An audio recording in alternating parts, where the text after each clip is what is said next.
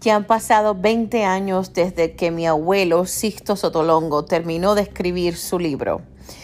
Lo quiero compartir con ustedes porque es la historia real de ellos dos, de mis abuelos, de toda su vida, su amor, sus encuentros, sus pasiones, sus dificultades, la separación, la reunificación de familia, en fin, una historia llena de vida.